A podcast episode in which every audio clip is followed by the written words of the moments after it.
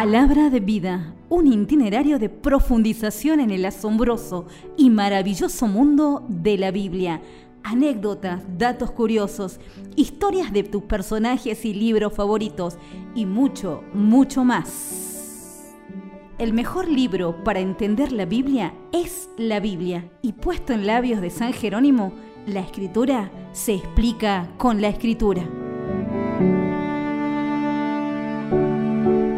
En esta cápsula bíblica, en este día de hoy, vamos a averiguar y a conocer más sobre la Biblia. ¿Sabías qué? ¿Qué significa la palabra Biblia? Biblia es una palabra griega que significa libros. Proviene de una ciudad llamada Biblos, donde se fabricaba el papiro para hacer libros. Hoy en día, la Biblia significa el libro santo, escrito bajo la inspiración y la dirección de Dios. Para vos, ¿Qué es la Biblia? La Biblia es lo que hace nueva todas las cosas. De hecho, en Apocalipsis 21.5 nos dice, mira, hago nuevo cosas, hago nuevas todas las cosas. Eh, casi al final del último libro de la Biblia, el Señor nos dirige estas palabras de esperanza que tienen la fuerza de deshacer nuestras inercias estériles para abrirnos a la novedad fecunda de Dios. Creo que todos hemos vivido alguna vez la experiencia del desánimo, provocada al constatar nuestra persistente fragilidad y dificultad para vivir las cosas de un modo diferente. Eh, nos, nos pesan nuestros malos hábitos, las rutinas, y pensamos que ya nada puede cambiar. Es cierto que una clave importante para ser feliz se basa en la capacidad de aceptación de la realidad.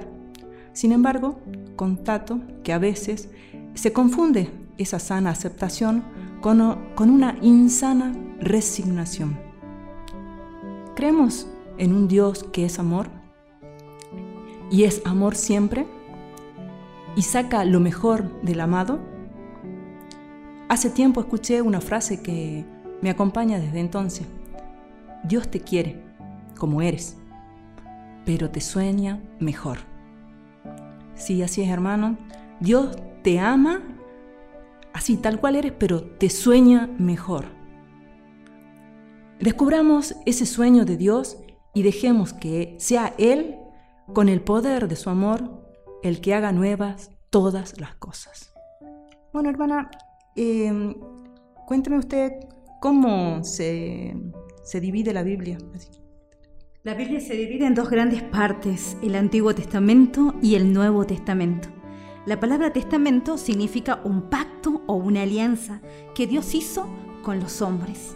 El Antiguo Testamento comprende los sucedidos de la creación del mundo hasta que llegó el tiempo de la venida del Hijo de Dios y contiene los pactos o testamento que hizo Dios con los primeros hombres, por ejemplo, con Noé, con Abraham, con Moisés, con David y el pueblo de Dios y la historia de los éxitos que obtuvieron los que cumplieron estos pactos o testamentos y los fracasos que sufrieron los que no lo cumplieron. El Nuevo Testamento contiene lo que sucedió desde el nacimiento del Hijo de Dios en Belén, sus enseñanzas, su vida pública, su pasión, su muerte, su resurrección y ascensión, y además de la historia de los apóstoles, la carta de algunos de ellos, y los libros del Apocalipsis, que trata del fin del mundo, pero que nos ayuda a mirar la vida con esperanza. La palabra de Dios nos habla al corazón. La palabra de Dios se dirige a cada uno de nosotros. La palabra de Dios nos manifiesta la presencia de Dios en medio de su pueblo, que habla al hombre, que continuamente lo busca para dialogar con él. Este Dios que decidió romper el silencio y comunicarse a los hombres, y esto sucedió hace más de 1800 años, antes de Cristo, cuando Dios llamó a Abraham con sus profetas, los patriarcas y los acontecimientos. Pero no solo quiso comunicarse, sino eh, entrar en comunión con nosotros. Es ahí donde sucedió el evento más importante de la historia, Jesucristo que es verdaderamente la palabra de Dios que pone su tienda en medio nuestro. Y profundizando en estas cosas maravillosas que el Señor nos va diciendo en su palabra, tenemos que seguir indagando y seguir investigando en este ¿sabías qué? ¿cuántos son los libros de la Biblia? Los libros de la Biblia son 73. En el Antiguo Testamento, 46 y en el Nuevo Testamento, 27. Los protestantes solo aceptan 65, pues no aceptan algunos como Tobías, Esther, Macabeos, Sabiduría, Eclesiástico.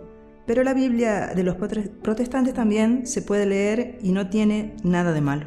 Y hermana, cuéntenos, ¿cuándo fue escrita la Biblia? La, la, palabra de Dios, la Biblia, se empezó a escribir 1300 años antes de Cristo. Antes, en tiempos de Moisés, y se terminó de escribir poco antes de morir el último apóstol, San Juan, unos 100 años después de Cristo. Y podríamos decir, vale preguntar, hoy, ¿quiénes escribieron la Biblia? ¿Quiénes son los autores de la Biblia? Y la Santa Biblia fue redactada por profetas, por sabios, poetas y apóstoles durante 14 siglos, pero todos dirigidos e inspirados por Dios para que no escribieran ningún error espiritual. Los redactores más famosos de la Santa Biblia fueron Moisés, el rey David, los profetas Isaías, Jeremías, Ezequiel y Daniel. Y por supuesto, los cuatro evangelistas, Mateo, Marcos, Lucas y San Juan.